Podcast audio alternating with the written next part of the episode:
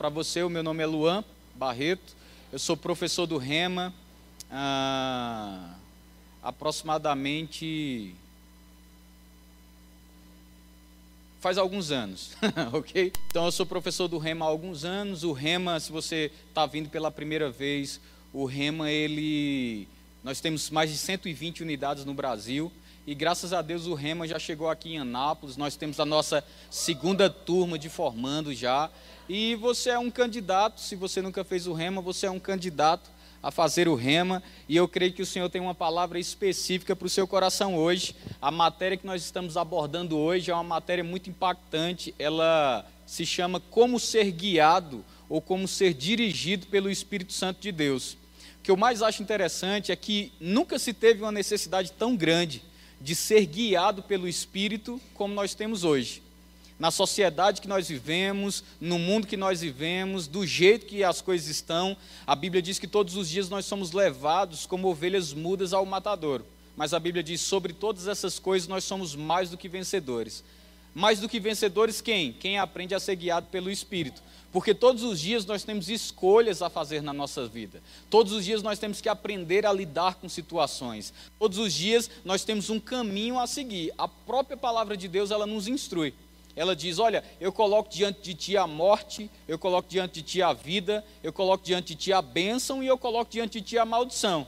E existe um conselho no final. A Bíblia diz: escolhe, pois, a vida para que você viva. Mas é interessante nós pensarmos que esse conselho que a Bíblia está dando é para nós tomarmos uma decisão em um caminho, em uma escolha.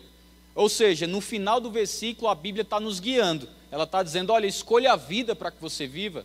A Bíblia diz: Filho meu, atenta para as minhas palavras, as minhas razões inclinam os teus ouvidos. É vida para quem acha e é saúde para o seu corpo. Ou seja, a Bíblia está falando mais uma vez: se você ouvir e você inclinar os seus ouvidos para aquilo que eu tenho a dizer, você vai escutar o meu conselho, você vai ser guiado por mim.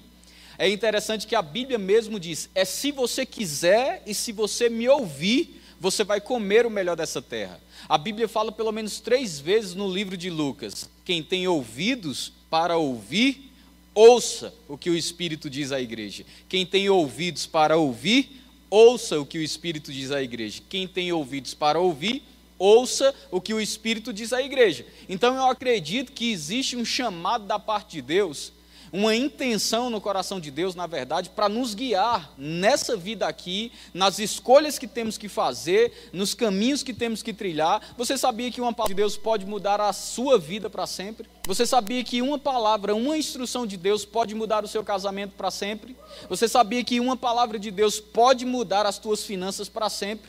Uma ideia, uma palavra de Deus, apenas uma palavra de Deus, a Bíblia diz assim como a chuva desce do céu e molha a terra e a terra produz o seu fruto.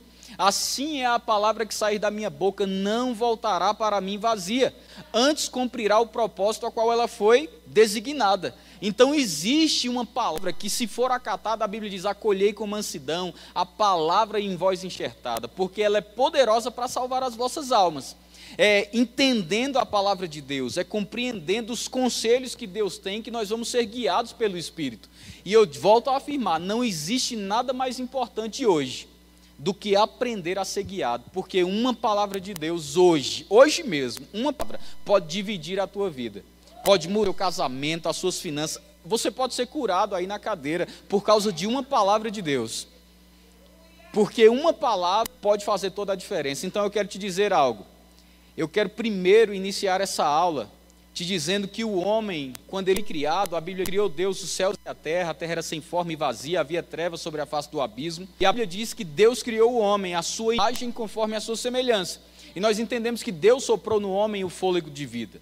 Esse fôlego de vida que Deus soprou no homem, nós entendemos que o homem passa a ser um ser vivente e compartilhado de uma natureza divina, que nós chamamos Zoe ou Zoé, não importa a tradução, a maneira que se fala, mas significa a própria vida de Deus no nosso espírito. E eu quero fazer uma ressalva aqui. Eu não sei se você entende o que eu estou dizendo, eu não sei se você consegue entender a profundidade disso, mas a Bíblia está falando que nós recebemos a essência de Deus. A Bíblia, quando fala de Deus, diz que Ele é todo-poderoso, que Ele chama cada estrela do céu pelo nome, que a terra é o estrado dos seus pés, que Ele é onipotente, onisciente, onipresente, que não tem nada impossível para Deus, mas a Bíblia também está dizendo que nós recebemos a essência de Deus. A essência de Deus no nosso espírito, a ponto de sermos chamados imagem e semelhança. A Bíblia diz: Quem é o homem para que dele te lembres? Ou o filho do homem para que o visites? Todavia um pouco menor do que Deus o fizesse, e de honra e de glória o coroasse. Eu acho interessante porque o homem recebe essa essência, e o restante eu não quero me prolongar nisso, mas você já sabe, só para uma base, porque a Bíblia diz que aquele que edifica, veja bem como edifica. Então nós entendemos que o homem ele peca. O homem ele erra a instrução de Deus e ele come da árvore do conhecimento do bem e do mal. E quando o homem erra, ele perde a própria vida de Deus. Seu espírito, o espírito do homem, ele morre. E quando o espírito do homem morre, ele perde a natureza divina. O homem passa a ser então o que nós chamamos de um pecador. E o homem, ele não tem mais a vida de Deus. Mas nós sabemos também que existia um plano no coração de Deus. É como eu sempre gosto de, de, dizer: Deus improvisa um julgamento. E ele diz: Adão, maldita é a terra por tua causa. Eva, a partir de hoje se multiplicarão as tuas dores de parto. E serpente, da semente da mulher nascerá um, que esmagará a tua cabeça. E se cumpre o que está escrito. Um menino nos nasceu, um filho se nos deu, domínio está sobre os seus ombros. Ele será chamado maravilhoso, conselheiro, pai da eternidade, príncipe da paz, Emanuel, Deus conosco. Então acompanhe o plano. Primeiro o homem recebe a vida de Deus. O diabo entra na história e o homem perde a vida de Deus. Quando o homem perde a vida de Deus, Deus inicia um plano. Qual era o plano? Um menino vai nascer e o menino vai restaurar para vocês o espírito de Deus dentro do homem, o Espírito de Deus habitando no homem, porque até então, quando o homem cai, o plano não é mais perfeito, a comunhão não é mais perfeita. O homem ele passa a depender para se comunicar com Deus de alianças que não eram perfeitas e de sacrifícios que não supriam na totalidade o que o homem precisava para a sua redenção. E o que era a redenção do homem? O plano de Deus, de que Jesus viria restaurar todas as coisas.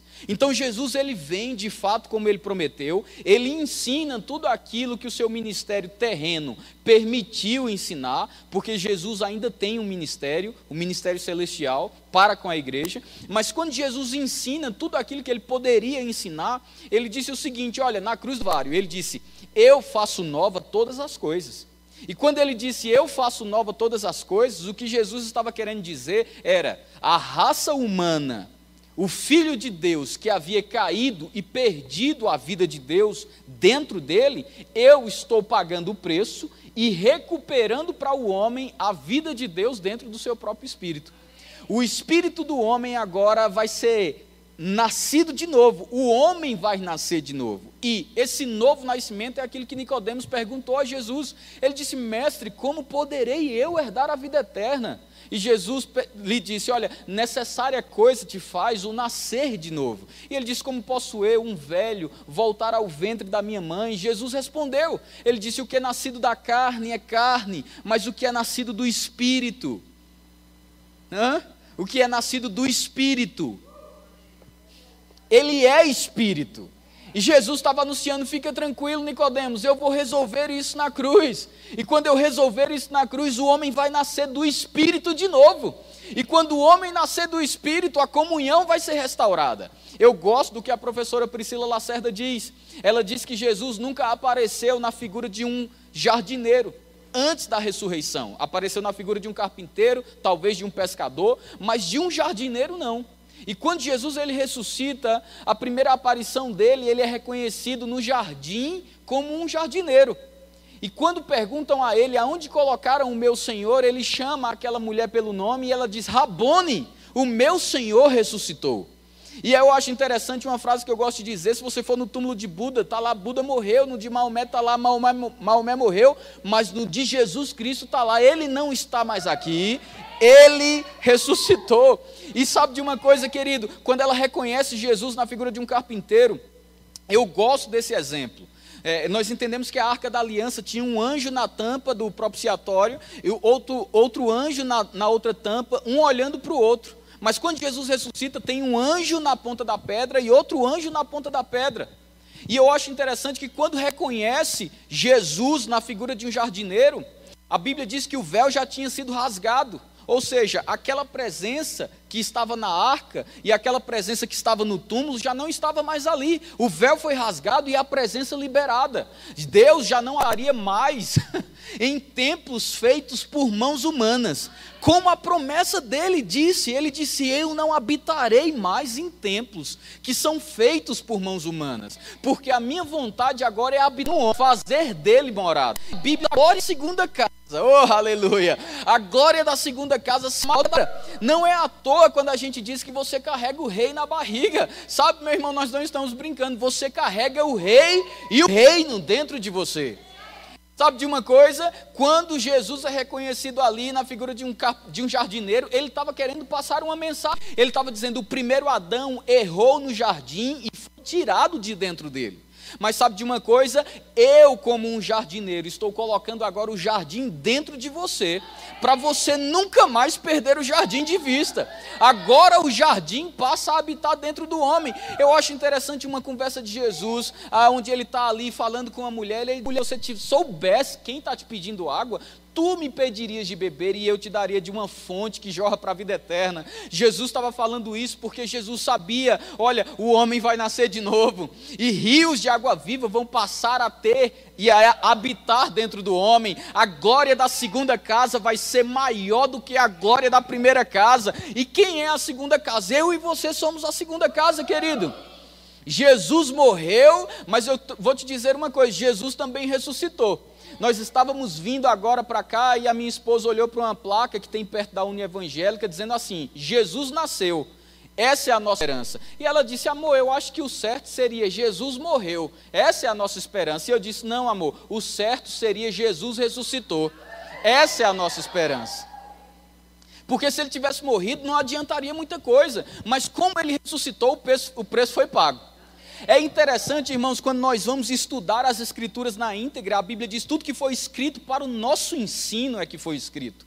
E todas as coisas que são escritas são aptas para correção, para admoestação, para a instrução do homem de Deus na justiça, a fim de que ele seja perfeito e perfeitamente habilitado para toda boa obra. E quando nós vamos investigar as Escrituras, nós vemos que quando o homem cai, já não é mais uma comunhão perfeita, e Deus estabelece pelo menos três unções no Velho Testamento. Talvez você esteja me perguntando: o que é unção? Existem definições de unção, uma delas é friccionar com óleo, mas isso não é apenas o que a unção significa. A unção é a presença de Deus manifesta, trazendo um resultado sobrenatural naquilo que seria apenas natural. Você tem habilidades, mas as habilidades que você tem são transformadas quando você está debaixo da unção. Aleluia. Então a unção, ela te dá capacidade de fazer coisas incríveis, mas no Velho Testamento o homem não tem um privilégio de ter o Espírito Santo habitando dentro dele. Ele tem a unção sobre ele. Aleluia. A Bíblia fala: olha, você dobra a minha força, você me enche de força como um boi selvagem. Isso daqui a Bíblia está fazendo referência à unção. E ela está dizendo sobre a força que a unção pode te dar. Porque quando você está debaixo da unção, você pode fazer coisas que naturalmente você não conseguiria fazer. Sabe que debaixo da unção você pode escrever um livro, debaixo da unção você pode iniciar um ministério, debaixo da unção você pode transformar a sua casa, debaixo da unção você pode transformar a sua vida, e a unção está disponível. Você sabia que todas as vezes que você se encontra em uma dificuldade, a unção que está sobre a sua vida foi feita para reagir à dificuldade?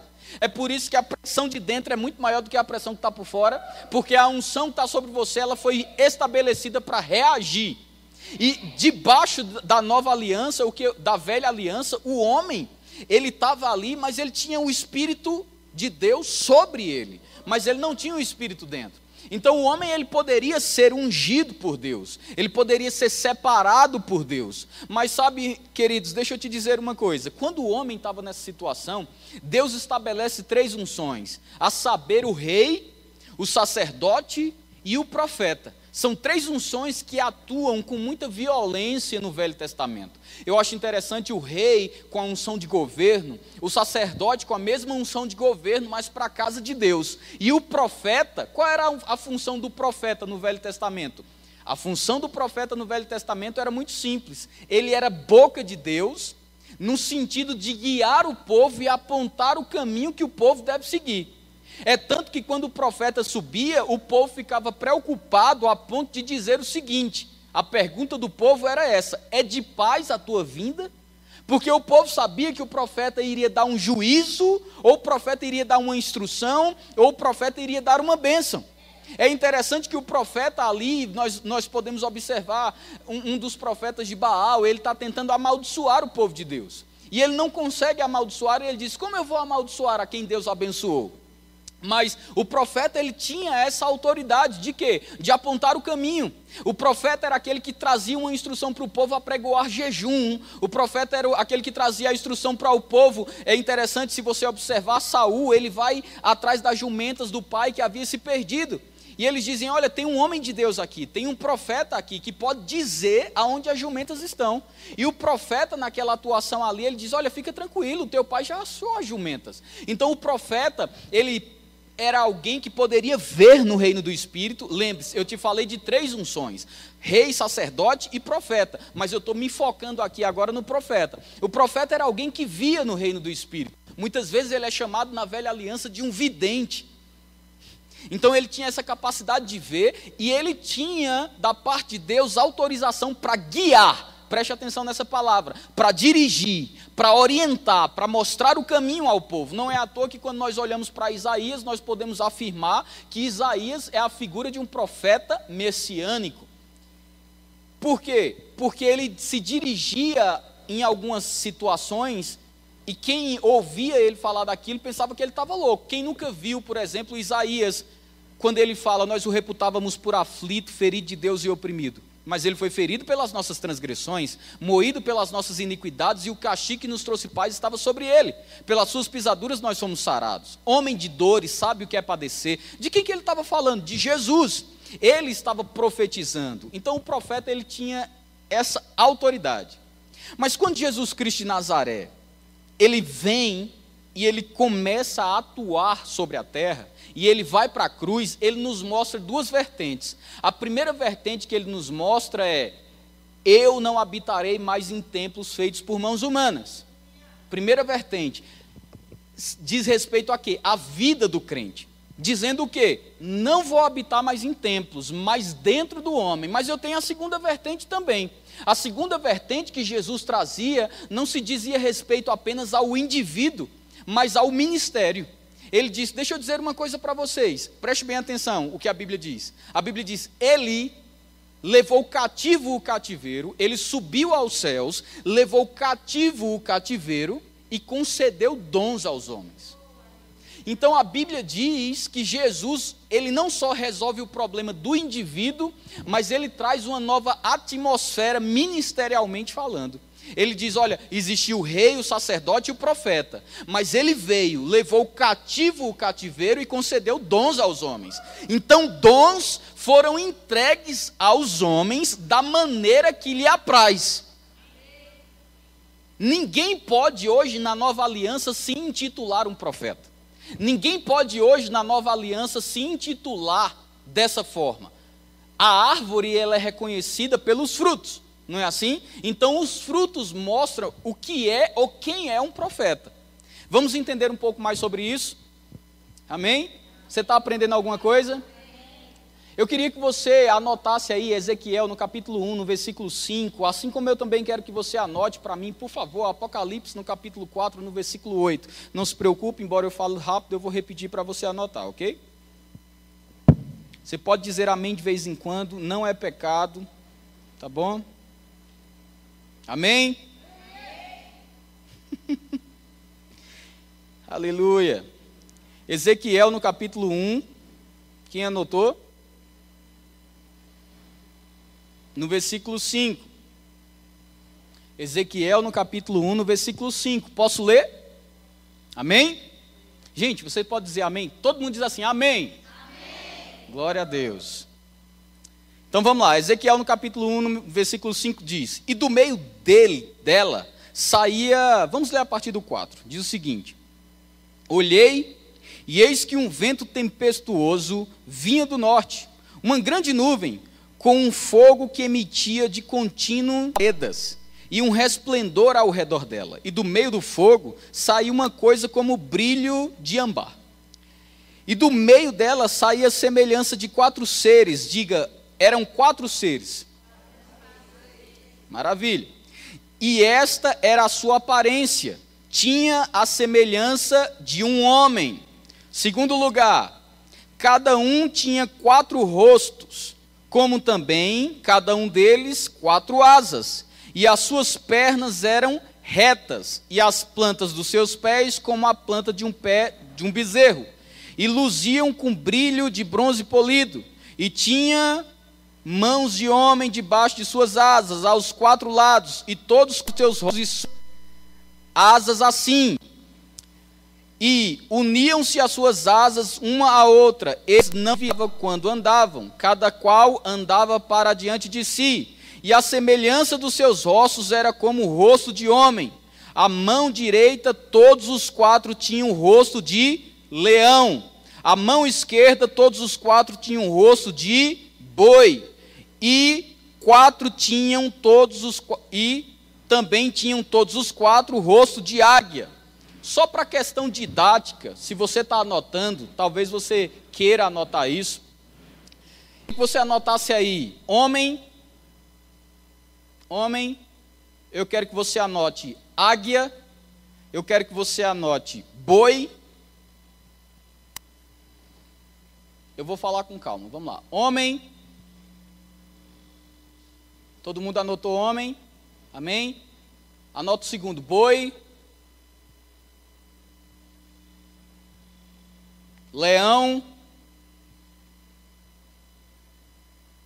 Águia. Certinho aí? Então eu disse que Jesus trouxe duas vertentes. Uma resolveu o problema do homem, porque o homem passou a ser a segunda casa, o espírito habitando dentro. Mas Jesus resolveu também a segunda vertente, não é assim? O ministério, ele tem uma atmosfera diferente agora, dons diferentes. Por quê? Porque a Bíblia diz que ele levou cativo o cativeiro e concedeu dons aos homens. E dentre esses dons, eu acho interessante porque nós estamos vendo aí quatro seres viventes. Os mesmos quatro seres viventes que nós estamos vendo aí, eles se repetem da mesma forma que está em Ezequiel no capítulo 1, no versículo 5, ele é repetido em Apocalipse, no capítulo 4, no versículo 8. Então, eu fico pensando, os mesmos quatro seres viventes, eles voltam a aparecer. Se você prestar bem atenção, a Bíblia está dizendo que ele cobre o rosto dele com as asas. Os rostos são cobertos com as asas. Mas a Bíblia também diz que incessantemente, Apocalipse dá mais ênfase a isso. Diz que incessantemente eles dizem: Santo, Santo, Santo é o Senhor dos exércitos. Nós entendemos que são quatro rostos: o rosto de um leão, o rosto de um boi, o rosto de um homem, o rosto de uma águia. E nós entendemos que o objetivo desse ser, que até então é estranho para nós, é dar glória a Deus. Você nota isso? Ele não quer a glória para ele, ele cobre as asas, o, as asas dele cobre o rosto, e ele diz: Santo, Santo é o Senhor dos Exércitos, ininterruptamente, inclusive agora. Então, Deus ele tem o louvor e a adoração porque a existência desse ser é dar glória a Deus. Mas eu posso olhar para você e eu posso dizer: são quatro rostos. Qual é a simbologia que você quer fazer, afinal de contas? A simbologia que eu quero fazer é que quantos evangelhos nós temos relatando a passagem de Jesus sobre a terra? Quantos? Quatro. Quais são eles? Mateus, Marcos, Lucas e João. O que eu acho mais interessante é que, se nós observarmos ao pé da letra o evangelho do livro de Mateus, nós vamos entender ali que Jesus Cristo, o Nazareno, ele é chamado o leão da tribo de Judá. Mas qual é um, uma das faces que encontramos nos seres viventes? De um leão. Quando nós olhamos o livro de Marcos, é um dos livros que tem mais ênfase na evangelização. Os campos estão prontos para a colheita. Ele diz no último capítulo: Ide por todo mundo, pregai o evangelho a toda criatura. E nós enxergamos Jesus Cristo, o Nazareno, sendo reconhecido ali agora na figura de um boi.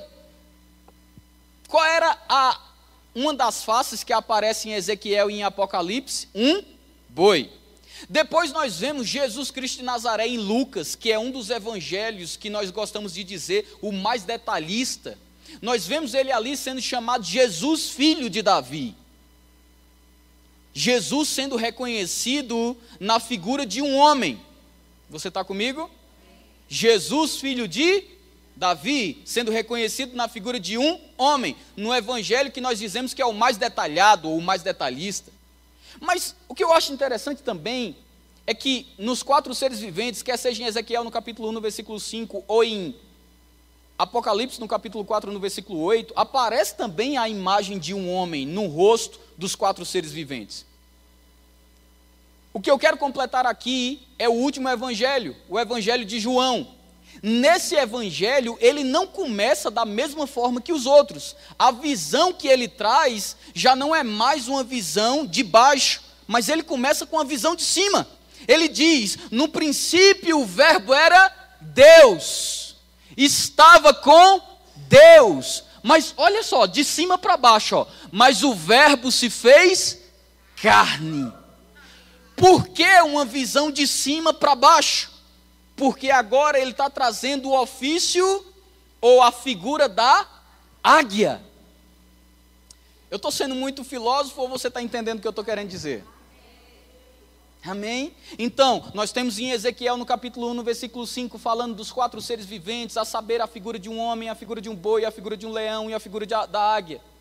Nós encontramos em Apocalipse os mesmos quatro seres viventes, a figura de um homem, a figura de um boi, a figura da águia, a figura do leão, cobrindo os seus rostos e dando glória a Deus, mostrando com isso que o propósito dos dons nada mais é do que dar glória a depois disso, eu mostro para você que Jesus resolve o problema do indivíduo, fazendo dele a segunda casa, a casa de maior glória. Mas eu mostro também para você que ele trouxe uma outra atmosfera ministerial. Que atmosfera é essa? Ele levou cativo o cativeiro e concedeu dons aos homens.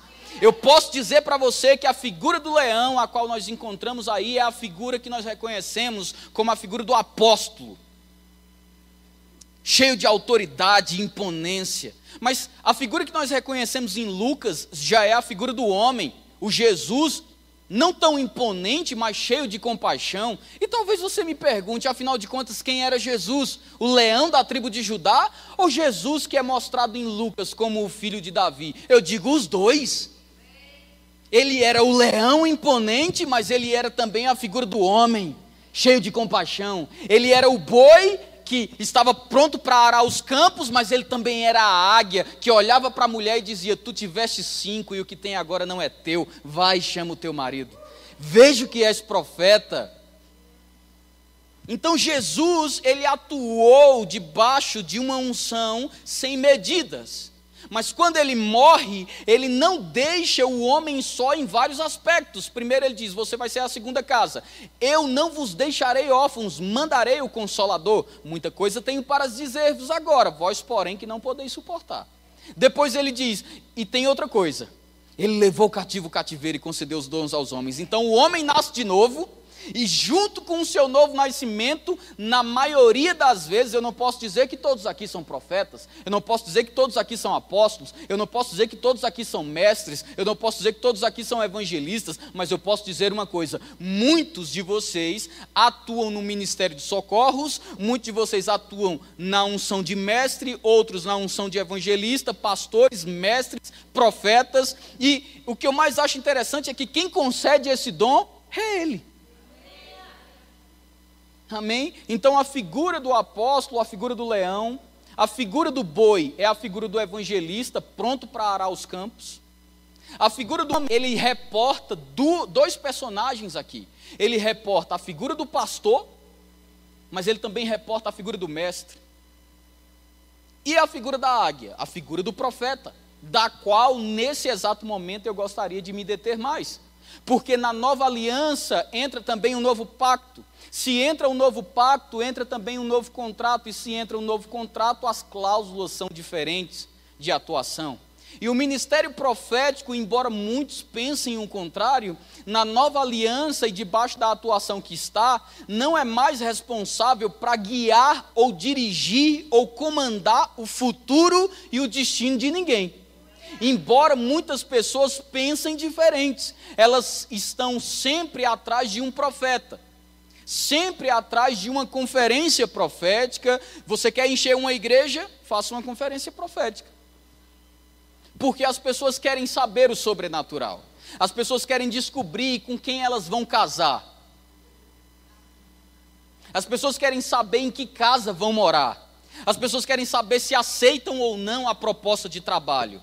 E as pessoas estão acostumadas com um mundo místico, do qual Deus não está envolvido nem quer fazer parte. Qual é o interesse de Deus? Deus quer tirar as moletas e mostrar o que está escrito em Romanos no capítulo 8, no versículo 14. E o que diz em Romanos no capítulo 8, no versículo 14, diz que os filhos de Deus. Tem algum filho de Deus aqui? Então, se você é filho de Deus, acompanhe a somatória comigo. Ora, número 1, um, todos quanto o receberam, todos quanto o rece receberam quem? Jesus Cristo. Ele diz: ora, todos quanto o receberam, deu-lhes o poder de serem feitos filhos de Deus. Aí a Bíblia diz: e todos os que são filhos de Deus, qual é a característica que diz que eu sou filho? A Bíblia diz: e todos os que são filhos de Deus são guiados, dirigidos, orientados, instruídos, ensinados pelo Paracleto pelo Espírito Santo. Todos os que são filhos de Deus são dirigidos, guiados, orientados, ensinados pelo Espírito de Deus. É isso que faz a diferença entre nós e o mundo. Nós não precisamos ser pegos de surpresa, porque nós somos chamados para ser guiados. A Bíblia não está brincando quando diz: clama a mim e eu te responderei, e anunciar-te-ei coisas grandes, ocultas que você ainda não sabe. Deus não quer que você seja pego de surpresa em nenhuma situação. Ele quer que você aprenda a ser guiado pelo Espírito. Não guiado pelo Espírito apenas para perguntar a Ele aonde está a chave do seu carro que você esqueceu e está atrasado para sair. Não guiado pelo Espírito apenas para lembrar aonde foi que você deixou aquela escova. Não guiado pelo Espírito apenas para lembrar aonde foi que você esqueceu aquele dinheiro. Não, o relacionamento de filho é muito além. Deus quer te guiar em detalhes da sua vida, a fim de que quando aconteça você levante a plaquinha, mãe, eu já sabia. Aleluia. Eu sei, a piadinha é sem graça, mas é minha e eu que estou dando aula. Então, Deus ele tem o interesse de um relacionamento muito mais profundo. Na nova aliança, o profeta ele não tem a autoridade de dizer com quem você vai casar. Quantos améns?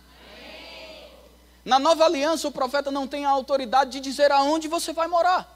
E por que os crentes aceitam isso? Meu irmão, eu viajo muito. E eu posso te dizer que eu já vi muitas coisas. Dentre elas, eu já vi alguém pegar na mão de uma mulher, tirar ela do marido, levar ela até outro homem e dizer: Assim diz o Senhor. Deus não estava naquele casamento, mas esse é o teu marido. E a mulher, creia você ou não, isso não aconteceu apenas uma vez, mas mais de uma vez. A mulher foi embora com o homem do qual recebeu a profecia. Abandonou o marido. Por quê? Entenda, quem te vê aqui na frente acredita que você é um canal da parte de Deus. E aquilo que você fala para alguém acaba tendo um peso. Por que você está falando isso? Porque você está no centro de treinamento bíblico. E você precisa entender essas coisas. De que quando você está aqui, você se torna um modelo, um padrão, um exemplo, assim como é advertido a Timóteo, torna-te padrão no, na fé, na pureza, no trato, na palavra. Você entende isso? Então, aquela mulher, ela olhou e disse: É um profeta? É um mensageiro? Eu devo ter casado errado mesmo. E foi embora. Moral da história: três meses com esse homem, começou a apanhar e tentou voltar para o outro marido, mas o outro marido não queria mais, já estava fora da igreja. E eu vejo coisas acontecendo assim várias vezes, de várias formas. Por quê? Porque o ofício profético não recebe a orientação que deveria ter. E os filhos de Deus não sabem quem são. Então eles pensam: como receber uma orientação para a minha vida? Já sei. Tem um profeta novo na cidade. Eu vou atrás desse profeta. E ele fica ali. E é interessante que com quanto mais expectativa você vai, o profeta fala com quem está desse lado, com quem está desse lado, mas você que está no meio não recebe a palavra. Com quanto mais expectativa você vai no profeta, menos você recebe. Mas às vezes pode acontecer de você receber uma palavra, e eu digo: o profeta na nova aliança, segundo o que Jesus Cristo estabeleceu, não foi colocado mais para dizer com quem você vai casar, não foi colocado mais para dizer onde você vai morar, não foi colocado mais para dizer se você aceita o emprego ou não. E quem vai me dizer isso? É simples: o Espírito Santo de Deus um cavalheiro, uma pessoa que está ali pronto para fazer aquilo que foi chamado, mas muitas vezes nós só perguntamos a ele aonde esquecemos as coisas. E ele quer responder mais do que isso. Eu não sei se você já viu, mas as escrituras sagradas elas declaram o seguinte: vós tendes a unção do santo. Ela está em vós. E ela permanece em vós. Olha que, olha que ênfase. Está e permanece e ela vos ensina a respeito de algumas coisas. Não. A Bíblia diz: vos ensina a respeito de todas as coisas. Como eu sei que aqui tem muitos estudantes, né, pessoas estudiosas, eu posso te dizer: todas as coisas significa todas as coisas. Profundo, não? Então, o Espírito Santo, ele quer te ensinar a respeito de todas as coisas. Todas. Com quem eu devo casar, Espírito Santo? eu vou te dizer, ele não vai te dizer que aquela pessoa nasceu para você, porque não existe isso. Aleluia. Porque se existisse, eu vou te dar um exemplo.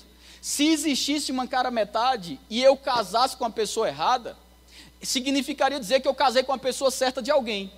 E esse alguém, por estar sem a pessoa certa, vai casar com a pessoa certa de outro alguém. E eu acabei com a humanidade ninguém mais casa certo. Mas ele pode dizer àquela pessoa que tem uma compatibilidade maior com você. Embora nós gostamos dos guias para questões para questões de ensinamento, é bom você ter tutores, é saudável. Pessoas podem te orientar e te instruir numa doutrina, mas quando diz respeito a coisas específicas, é interessante você ter comunhão com a pessoa do Espírito Santo. Amém? Porque se você pergunta ao pastor, pastor, eu posso casar com aquela pessoa? Ele pode até te dar um conselho, mas sabe, o Espírito Santo pode dizer essas coisas melhor do que o teu pastor. E tem gente que pergunta só para escutar a resposta, porque ele sabe o que deveria fazer. Né? Igual a menina que perguntou para o pastor, pastor, ele é uma bênção, estudioso, vai para a igreja, ele só tem um defeito, bate na mãe. Aí o pastor disse, então case com ele. Ela fez caso, ele fez caso, porque essa senhora precisa parar de apanhar, você que vai apanhar. Você está comigo? Então, nós precisamos aprender a ser guiados pelo Espírito. E Deus, Ele não estabeleceu o profeta para guiar o povo de Deus na nova aliança. Tudo bem, entendemos. Então, para que, que existe o profeta na nova aliança? Muito simples. O, o profeta ele foi chamado para Lembre-se, os dons são para dar glória a. Segunda coisa que eu quero te ensinar é que, já que os dons foram feitos, dados para dar glória a Deus, que ele cobria os, o rosto com as asas e dava glória a Deus, então os dons é para dar glória a Deus. Significa que o ministério profético, em primeiro lugar, é para que o nome de Jesus seja glorificado. E que as, o, o ministério do profeta, assim como o ministério do apóstolo, do evangelista, do mestre e do pastor, foram feitos e doados para a igreja. Para quê? Simples. A Bíblia diz que ele concedeu dons aos homens e a Bíblia diz que esses dons, eles ensinam a igreja. Uma igreja saudável é uma igreja que os cinco dons passam pelo púlpito dela. E quando ela está sendo ensinada, a igreja está sendo molhada pela unção do apóstolo, do evangelista, do mestre, do pastor, do profeta. Agora, quando o profeta é estabelecido, é para ensinar o corpo de Cristo, a fim de que o corpo de Cristo seja perfeito e perfeitamente habilitado para toda boa obra. Porque o ofício profético ele vem com características ou equipamentos. Que equipamentos seriam esses? Em primeiro lugar, nós temos que entender que um profeta genuíno, preste bem atenção, um profeta, ele é alguém que ensina ou alguém que prega a palavra. Você já viu que Jesus ensinava e pregava? Não é assim? Então, um profeta, ele é alguém que ensina ou ele é alguém que prega a palavra. Mas ele também pode ser alguém que ensina e prega. Ok? Jesus era assim. Ele ensinava, mas ele também pregava. Então, o profeta ele é alguém que ensina, o profeta é alguém que prega, o profeta é alguém que prega e ensina. Existem dos, das, das coisas, das características que eu vou te falar, das três, pelo menos duas precisam estar em constante atuação na sua vida para você ser considerado um profeta. Primeira coisa, das características que um profeta tem, palavra de sabedoria atuando no seu ministério. Se você quiser anotar, você está livre, você está numa sala de aula. A palavra de sabedoria deve, deve atuar na vida do, do indivíduo, do filho de Deus, para que ele seja considerado um profeta. O que é palavra de sabedoria? Palavra de sabedoria é uma palavra concernente ao futuro, ou ao o momento exato. Aleluia. A outra característica que deve atuar na vida dele é a palavra de conhecimento. O que é a palavra de conhecimento? Uma palavra concernente ao passado. Qual é a terceira característica que deve atuar na vida do profeta? O discernimento de espírito. Eu pensei que era profecia. Não, todo crente pode profetizar. Principalmente se ele tem comunhão com o Espírito Santo. Principalmente se ele é alguém de oração, ele pode se tornar alguém sensível a ponto de se dar profecias certeiras. Isso não quer dizer que ele é um profeta. Ah, eu pensei que eu era um profeta porque eu falei para aquele irmão que ele ia ganhar um, ganhar um carro. Não, não, não, não. Você, isso não faz de você um profeta. Eu espero que você não fique decepcionado essa noite, mas eu espero que essas instruções possam te orientar no chamado de Deus para a sua vida. Quando você tiver uma matéria aqui chamada Ministério Prático, o professor que vai vir, ele trata dos cinco dons detalhadamente. Eu estou me detendo no profeta porque eu quero chegar na tua autoridade em ser guiado. Amém? Então, o profeta, ele atua na palavra de sabedoria, na palavra de conhecimento, e ele atua no discernimento de espírito. Palavra de sabedoria concernente ao futuro. Lembra quando Jesus está tratando com Pedro e ele diz: Pedro, você vai me negar. Você ainda vai me negar. Ainda hoje você vai me negar. Eu pergunto: tinha acontecido? Como que Jesus sabia? Palavra de sabedoria. Mas você lembra também quando Jesus está conversando com a mulher no poço e ele diz: Você já teve foi quatro maridos. Jesus sabia? Como Jesus sabia? Palavra de conhecimento. Agora, deixa eu te dizer uma coisa. O que seria então o discernimento de espírito? O discernimento de espírito não é o que muito crente pensa. Os crentes pensam que discernimento de espírito é o dom do julgamento. Não, Deus não deu esse dom para você. Não existe. É quando você olha para alguém e faz: hum, eu não fui com a cara dessa. Tem alguma coisa nessa pessoa, né, que não sei, eu não senti paz com essa pessoa. Não, não, isso daí é o dom do julgamento. Amém? Eu pensei que isso era discernimento de espírito. Não, discernimento de espírito, se você não sabe, é ver no reino do espírito. Isso é discernimento de espírito. Discernimento de espírito não é você olhar e falar, tem alguma coisa ruim nessa pessoa. Não sei não, viu? Se eu fosse você, eu não deixava seu filho namorar com aquela menina que tem alguma coisa ruim nela. Não, isso não é discernimento de espírito. Isso é o seu julgamento concernente àquela pessoa que você nem sabe a vida de oração dela, não sabe o caráter dela, não sabe quem ela é, não sabe se de fato ela vai fazer algo bom ou ruim. Mas quando você vê no reino do Espírito, eu chamo isso de discernimento, o nome já diz, de Espírito. É ver, enxergar no reino do Espírito. O moço do profeta chega animado e ele pergunta: Geazim, aonde você estava? Ele diz: Eu? Eu não estava em lugar nenhum. Aí ele diz: O meu espírito foi contigo quando tu fosses receber a propina daquele homem. Aí ele diz: Ué, alguma coisa aconteceu. Eu acho que eu me dei mal. Eu pensei que eu estava só, mas ele viu no espírito. Ele viu no espírito. Ele viu no espírito o que estava acontecendo. Aleluia. Ele estava enxergando o que estava acontecendo. O que é isso? Discernimento de espírito. Um exército cerca a casa do profeta, ele abre a porta e de alguma forma ele está muito calmo. E o moço do profeta está agitado e ele diz: Ei, olha o tanto de gente que está nos cercando, cavalos, cavaleiros, você não está preocupado não? E ele diz: Senhor, abre os olhos dele para que ele enxergue o que eu enxergo. E quando o olho do menino foi aberto, ele entendeu: mais são os que estão conosco do que os que estão com eles. Por quê? Viu no reino do Espírito. O que é isso? Discernimento de espírito. Quarta característica que eu gostaria de citar sobre o profeta.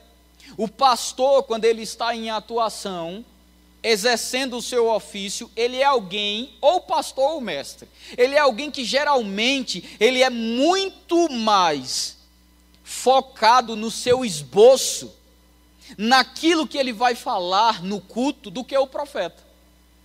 O, eu não estou dizendo que o profeta não estuda, não é isso. Amém? Diga amém. amém. Eu também não estou dizendo que o profeta não tem que estudar. O maior erro dos profetas hoje em dia é depender muito mais da inspiração do que do estudo da palavra. Ambos deveriam ser equilibrados em 50%. Amém? Mas muitos profetas preferem contar e ensinar e doutrinar o povo na sua experiência do quarto de oração do que daquilo que a palavra diz. Então, quando ele fala, eu vi 40 dias em jejum e vi um anjo azul, né? Então o povo faz 40 dias de jejum é ver anjo azul. Já sei como eu vejo anjo. Não, não, não, não tem nada a ver. Então, o profeta ele não pode estar contando suas experiências como uma doutrina. Vou repetir. O profeta não foi chamado para contar suas experiências como uma doutrina. Ele foi chamado para aprender a palavra, ter uma vida de oração e deixar, mesmo com um esboço, ser inspirado. Quantas vezes, meu irmão, eu já vi gente rasgando, inclusive eu, o seu papelzinho. Porque a inspiração vem. E você já sabe que o Espírito Santo não quer dizer aquilo que, que você pensou que queria e você flui. Mas o pastor, se ele não receber a mensagem dele, um tempo, ou o mestre, um tempo antes de pregar, ele fica nervoso. Você quer ver um pastor nervoso? Quer ver um mestre nervoso? Deixe que ele não saiba o que vai pregar. Faltando poucos dias ou poucas horas para a pregação. Ele fica desesperado, irmão. Ele está ali, meu Deus do céu, eu vou pregar amanhã e parece que o céu está de bronze. Parece que não desce nenhum download hoje, parece que não chega nenhuma mensagem. O que é que eu vou pregar? Pastor, a mesma coisa. Porque pensa em alguém que gosta de ponto 1, ponto 2, ponto 3 e finalização, conclusão do sermão. É, pastor. Você está comigo? O profeta, se cinco minutos antes de subir ele não recebeu nada, ele sabe, hoje vai ser bom. Ah, hoje, hoje o negócio vai pegar aqui. Porque ele sabe que se ele não recebeu nada, quando ele subir, eita, o que é que o Senhor quer aqui hoje? Aleluia. Então ele está pronto para fluir na inspiração, e isso é algo que não atinge ele.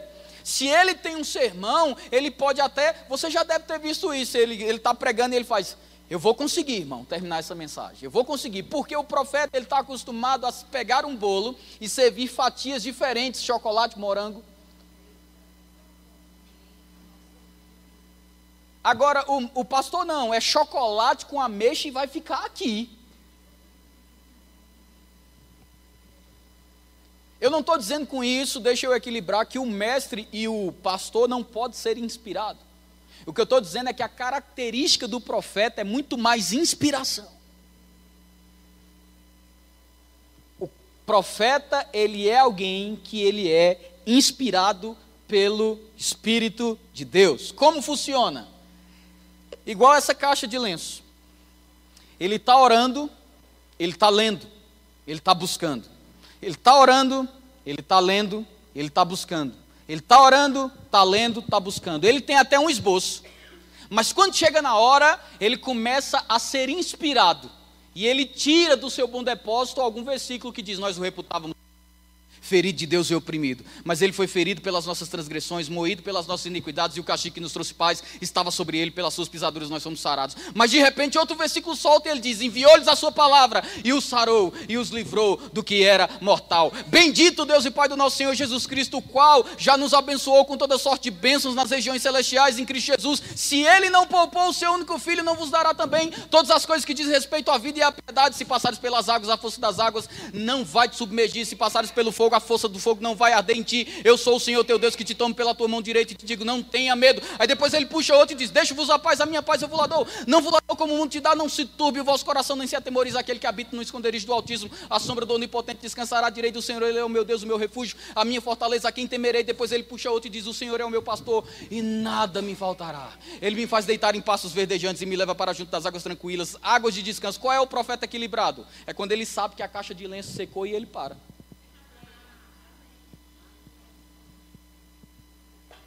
Amém? Não se preocupe, depois eu pago a caixa de lenço. Aleluia. Então, ele consegue ser inspirado pela unção que está pairando no ambiente ou sobre a sua vida naquele momento. Mesmo com o esboço, mesmo com o sermão. Algo que já deixa o mestre e o pastor mais preocupados, embora eles possam fluir nisso. Então, palavra de sabedoria, palavra de conhecimento, discernimento de espírito e uma pregação ou ensino inspirado. Se você tem dessas quatro, pelo menos duas em operação na sua vida, você é um forte candidato a estar atuando no ofício profético. O que não pode? O que não pode é você pedir a Deus. Espera aí que eu vou entrar nisso.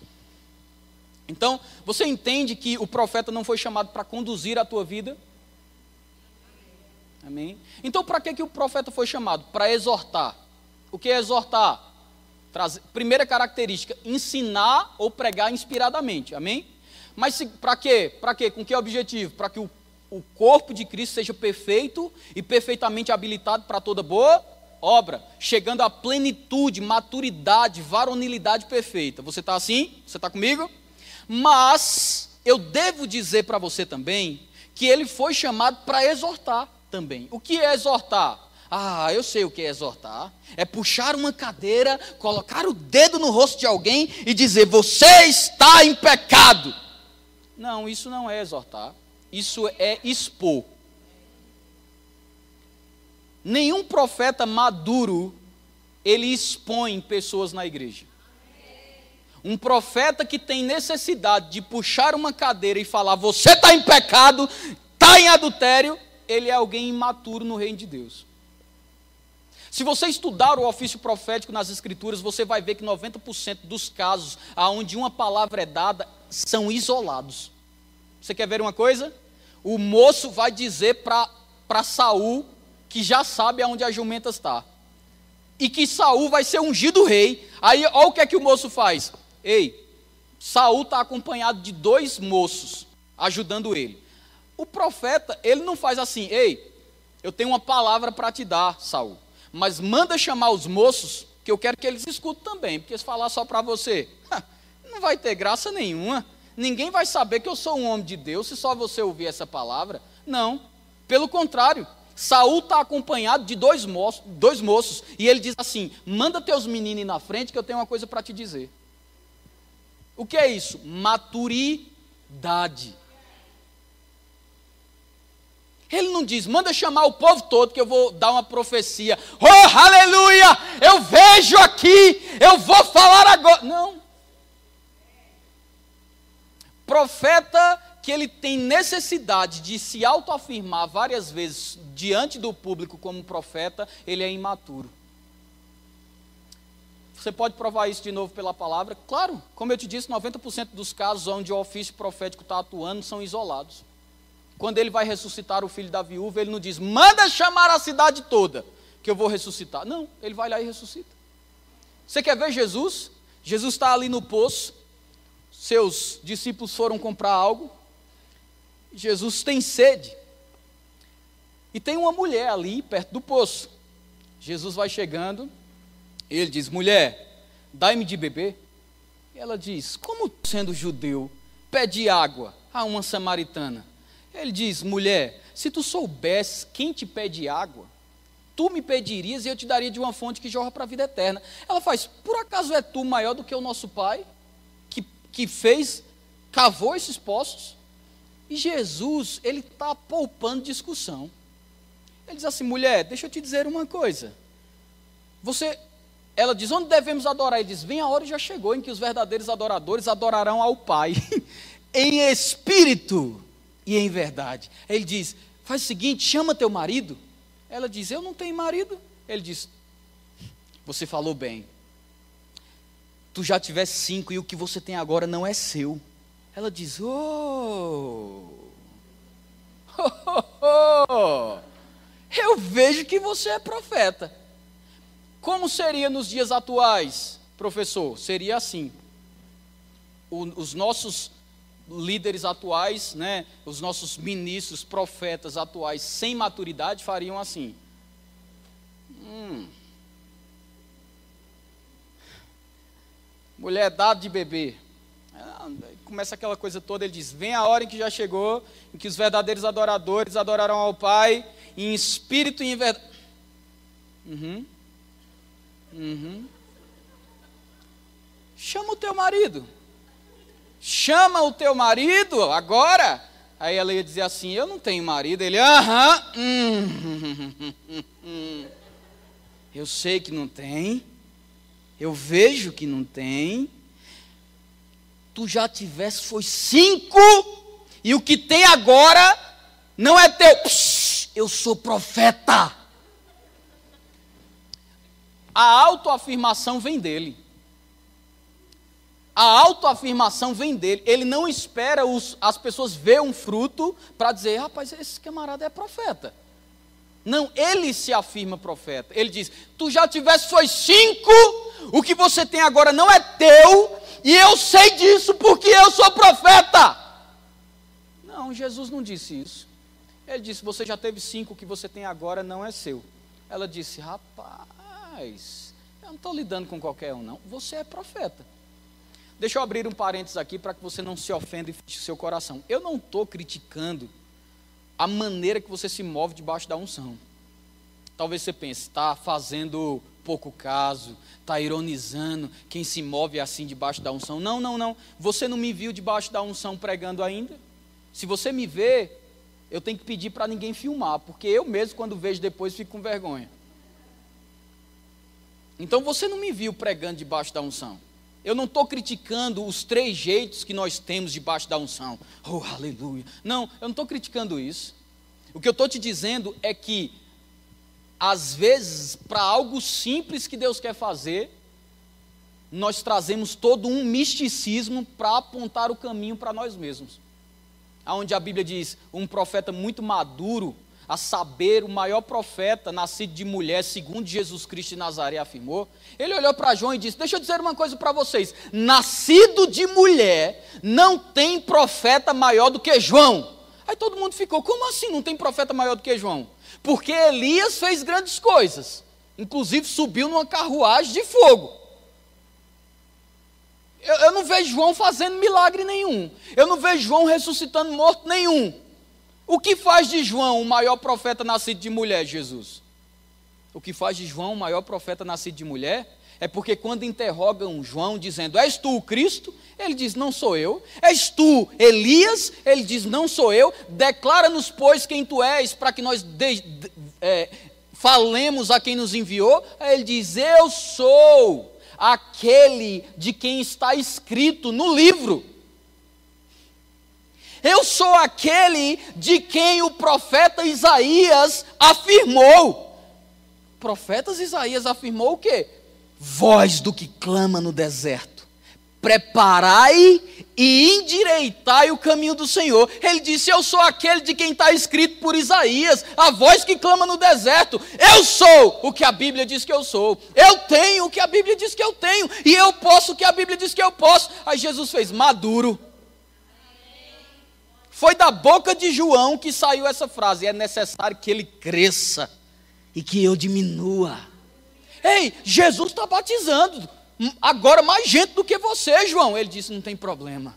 É necessário que ele cresça e que eu diminua, porque o ofício profético foi dado para que a glória seja dada a ele, a honra seja dada a ele. Quando você se move nos dons e você traz uma palavra de sabedoria, não é para escravizar pessoas de uma vida de gratidão à palavra que você trouxe. A honra é dele, a glória é dele. Quantos estão entendendo o que eu quero dizer aqui? Então a honra e a glória é dele. Às vezes nós queremos fazer algo místico. Entenda mais uma vez, não estou criticando como você se move debaixo da unção. Às vezes você é desse que faz sim, Senhor. Uhum.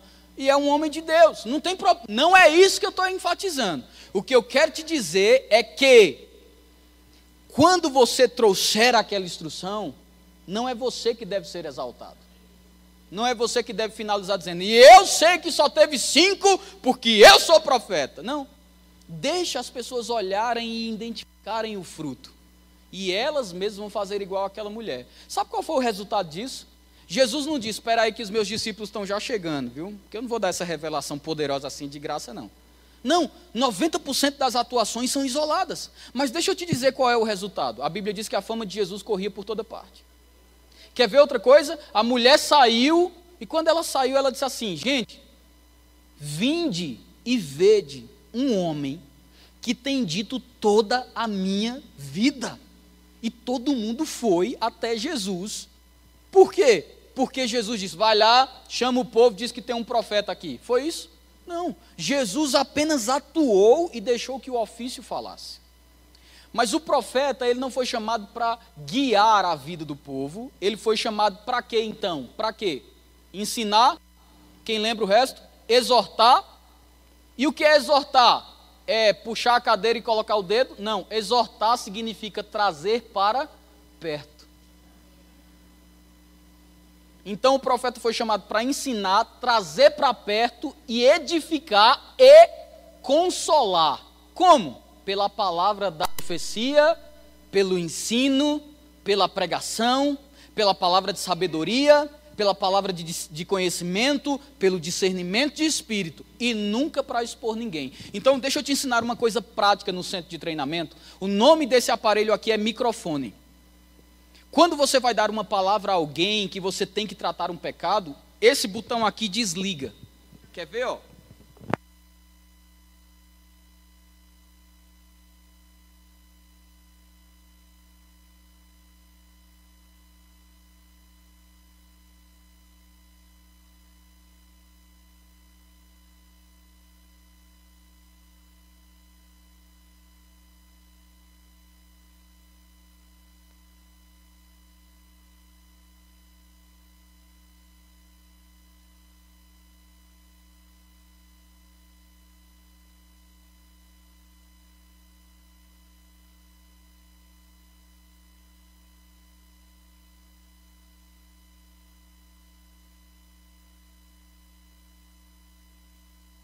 Exortar, trazer para perto, o que mais? Usar a palavra de sabedoria, conhecimento, discernimento de espírito, ensino e pregação da palavra para edificar o corpo. É só isso. Agora, por que, que o profeta tem assumido o papel do Espírito Santo de guiar o povo? Porque o povo deseja muito mais um tutor natural do que assumir o seu papel de filho e aprender a ser guiado pelo Espírito. Nós fazemos parte de uma geração fast food, coloca no micro-ondas, 30 minutos está pronto. Mas não é assim. Deus deseja que nós possamos aprender na comunhão, na intimidade, a ouvir a sua voz. Ele diz: As minhas ovelhas ouvem a minha voz e não são confundidas, mas lembre-se, são as ovelhas. E qual é o papel da ovelha? O papel da ovelha está perto. Ter comunhão. Eu digo para você, querido, se eu vendo os meus olhos aqui, eu coloco cinco jovens aqui, inclusive a minha esposa Luana que está ali. E um desafio eu lanço. Eu vou dizer, todas as jovens vão dizer o meu nome. Na hora que a Luana falar o meu nome, eu viro. Quantos de vocês sabem que se eu virar, na hora que, a outra, que uma outra pessoa falar o meu nome, eu estou encrencado? Você sabia disso? Agora, por que, que eu vou virar quando minha esposa falar o meu nome? Porque nós temos comunhão. Eu vou saber qual é o timbre da voz dela. Eu vou saber quando que ela está falando. Eu vou saber que é ela por causa da comunhão que temos.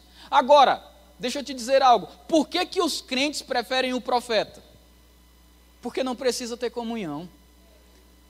É muito melhor para os crentes hoje em dia cavar uma cisterna do que buscar água na fonte. A Bíblia diz o seguinte: dois males cometeu o meu povo contra mim.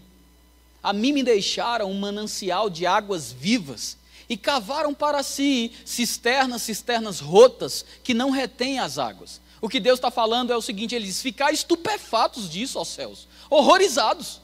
Nem, os, nem o povo que tem deuses trocam os seus deuses, mas o povo que tem um Deus verdadeiro tem trocado os seus deuses por algo que é de nenhum valor.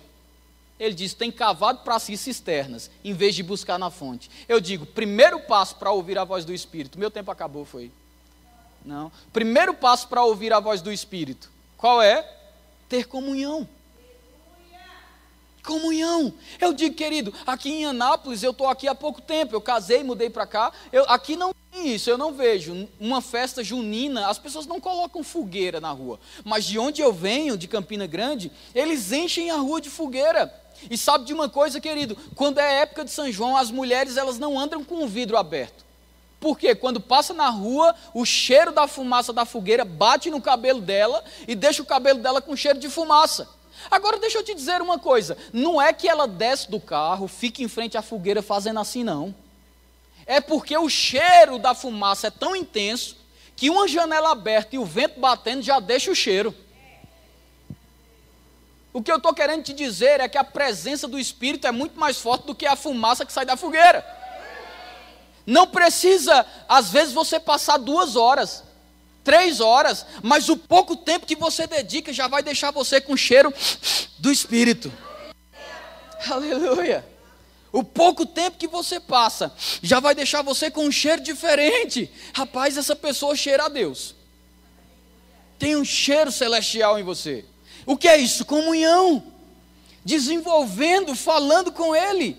Existe um chamado da parte de Deus. Ele diz: Achegai-vos a Deus, e Deus se achegará a vós outros.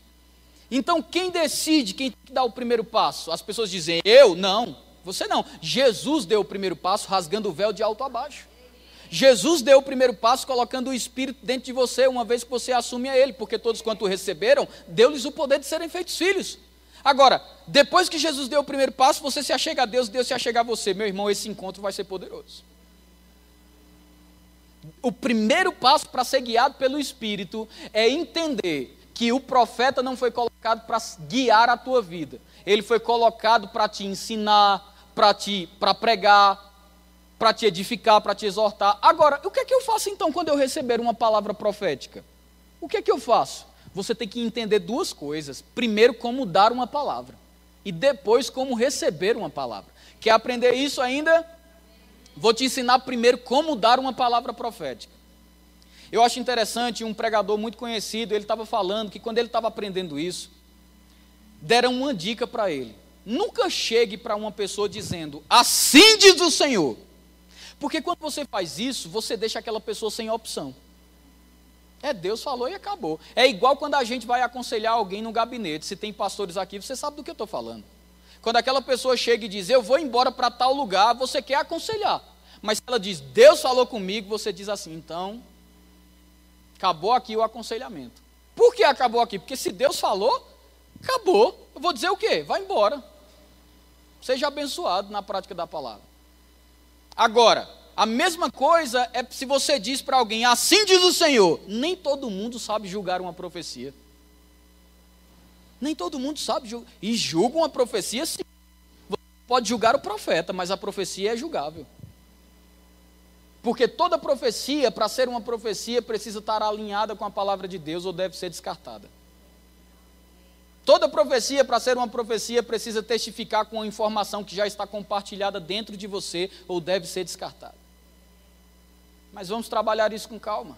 Muito tem para falar, vós, porém, que não podeis suportar agora. Aleluia. então, se eu estou aqui e eu vou dar uma profecia, eu não posso chegar dizendo, assim diz o Senhor. E ele perguntou, como eu devo fazer? Se o Espírito te dar uma percepção, você deve fazer primeiro um check-up, até adquirir a maturidade de reconhecer a voz do Espírito. Como que é esse check-up? Ele disse que chegou para um jovem e disse assim: Olha, eu percebo, eu percebo que hoje você está muito triste. E o jovem disse: Estou mesmo. Aí ele fez: opa, sinal verde, vou continuar a minha percepção. Eu percebo também que hoje você brigou com seu pai. O menino já olhou para ele meio assustado e fez: É. E eu, sinal verde, vou continuar. Está tá confirmando. Eu percebo também que hoje foi uma briga diferente, que você está com vergonha de sair para evangelizar com a gente, porque você está condenado com essa briga. Ele fez: Meu Deus do céu, como você sabe? Aí ele disse: Assim diz o Senhor. Por que, que ele deixou o assim diz o Senhor no final? Porque ele não tinha ainda a experiência de ouvir aquela voz para começar o assim diz o Senhor no começo. Então, ao invés de prejudicar a vida de alguém, dizendo: Assim diz o Senhor, tu vai para a África. E aquela pessoa não tem um chamado para a África, aquela pessoa não tem um chamado para nação nenhum, ela foi chamada para a igreja local, mas agora ela está desesperada para ir para a África porque Deus falou com ela. Ao invés de fazer isso, você pode muito bem chegar e falar: Olha, eu percebo que você tem um chamado para as nações. Ela vai dizer: É mesmo. Aí você diz: Eu percebo que a bandeira africana queima no seu coração. Ela vai dizer: Meu Deus do céu, como você sabe? Aí você diz: Assim diz o Senhor. Agora, até lá, e se, e se quando eu disser assim, eu percebo que você tem um chamado para as nações, ela disser, eu não tenho não. O que é que eu faço? Encerra por ali. E não é vergonha não? Não. Vergonha é você expor alguém a um chamado que ela não tem. Agora, quanto mais você treina, mais sensível você identifica a voz. A Bíblia diz: há muitas vozes no mundo, nenhuma delas, porém, sem algum significado. E existe a voz do Espírito, ele diz: Filho meu, atenta para as minhas palavras, as minhas razões, inclina os teus ouvidos, é vida para quem acha, saúde para o seu corpo. Inclina a voz para o ouvido para a voz certa. Então, quando você tem agora uma vivência, quando você está pegando familiaridade com a voz do Espírito, vai ter situações que você já pode chegar e falar: ó, assim diz o Senhor. Deus está falando isso, isso e isso, e a pessoa vai ficar, ah! mas você já está maduro para saber. Olha, deixa eu te dizer uma coisa: o Senhor me mostrou, e você pode, como filho de Deus, você tem o direito de julgar essa profecia. Como que eu julgo a profecia, professor? Primeira coisa, ela deve ter, estar alinhada com a palavra de Deus. Se uma profecia chega para você dizendo assim, você tem que largar o seu marido, eu digo, está alinhado com a palavra de Deus essa profecia? Porque a Bíblia diz o que Deus uniu, não separe o homem. Então o que é que eu faço? Você já pode colocar na prateleira. Não significa que você vai olhar para a pessoa que te falou e vai dizer, para trás de mim, Satanás. Não. Você foi chamado para julgar a profecia, não o profeta. Então você tem o direito de julgar a profecia mas você não tem o direito de julgar o profeta, porque assim como ele errou, amanhã pode ser você. Agora, o, o profe, a profecia você pode julgar. Primeiro passo, tem que estar alinhado com a palavra. Muitas vezes, Deus pode te dar uma informação no seu espírito, e alguém pode trazer a testificação daquilo que ele já comunicou. Vou dar um exemplo. Você é pastor e Deus começa a falar com você, está na hora de mudar de prédio. E você começa a ter flashes. Você está orando e aquele prédio vem. Você faz, rapaz, será que isso é coisa da minha cabeça? Aí de repente, a irmã Maria foi no culto. E a irmã Maria está lá e ela começa. Ela para em frente a você e faz, assim diz o Senhor, pastor. Está na hora de mudar de prédio. Aí você faz, não é a informação que eu tenho dentro? Pois não é que testificou. O que é testificar? Vou ensinar agora para você o que é testificar. Quantos daqui são nascidos de novo? Levanta a mão. Quem aqui tem certeza que vai para o céu? Levanta a mão. Pergunta: como você tem certeza que vai para o céu? A sua resposta seria essa: eu não sei, eu só sei que eu sei. Aí eu digo: você não vai para o céu, não. Aí você vai dizer assim para mim: rapaz, você está enganado. Se tem uma pessoa que vai para o céu aqui, sou eu. Como você sabe? Eu não sei como eu sei, eu só sei que eu sei. E a Bíblia explica essa tua sapiência. Sabe como é? A Bíblia diz: o Espírito de Deus testifica com o nosso espírito que somos filhos de Deus. Então, de onde vem essa certeza? Perdão a redundância. De onde vem essa certeza tão certa? É porque o Espírito, ele testifica continuamente com o teu espírito que você é filho. E como filho, você sabe que o teu lar. Então, o que é testificação? Testificação é igual o Espírito Santo faz. O Espírito Santo testifica com o teu espírito que você é filho. Então, tem coisas que quando uma pessoa diz, está na hora de mudar de prédio, era a informação que você tinha. O que é isso? O Espírito Santo está usando alguém para testificar o que está dentro. Você está entendendo? Bom, o meu tempo hoje acabou. Eu gostaria de falar muito mais coisas, como por exemplo, para ser guiado pelo Espírito existe mais algumas ferramentas, como julgar pela palavra. A Bíblia diz que o reino de Deus é justiça, paz e alegria. Isso significa que paz e alegria são ferramentas importantes para ser guiado pelo Espírito. Amém? E por último, eu tinha reservado falar sobre a oração em outras línguas. Nós íamos nos aprofundar um pouco. Mas não fique preocupado, talvez você esteja aqui pensando, nossa, tinha tanta coisa ainda para falar. Sim, tinha muita coisa ainda para falar, mas eu tenho uma boa notícia para você. Nós estamos com as matrículas abertas. E se você gostou da aula, eu tenho outra notícia. Eu vou ser seu professor com muito prazer. Vou estar aqui com muita paciência te ensinando. Espero que caia como ser guiado pelo Espírito. Aleluia. Amém? Então, eu queria chamar agora a Aline Aline, a, a nossa diretora Sandra, para quem não conhece, essa é a nossa diretora do Centro de Treinamento Bíblico Rema Anápolis aqui. E, como eu te falei, a, nós vamos ter outras aulas demonstrativas e as matrículas estão abertas. Eu só queria dar um aviso, bem rapidinho. Ali atrás, naquela, naquele balcãozinho ali, olha para trás ali, ó, tem 14 CDs meus. Todos os outros acabaram, então só tem o número 1 ali. E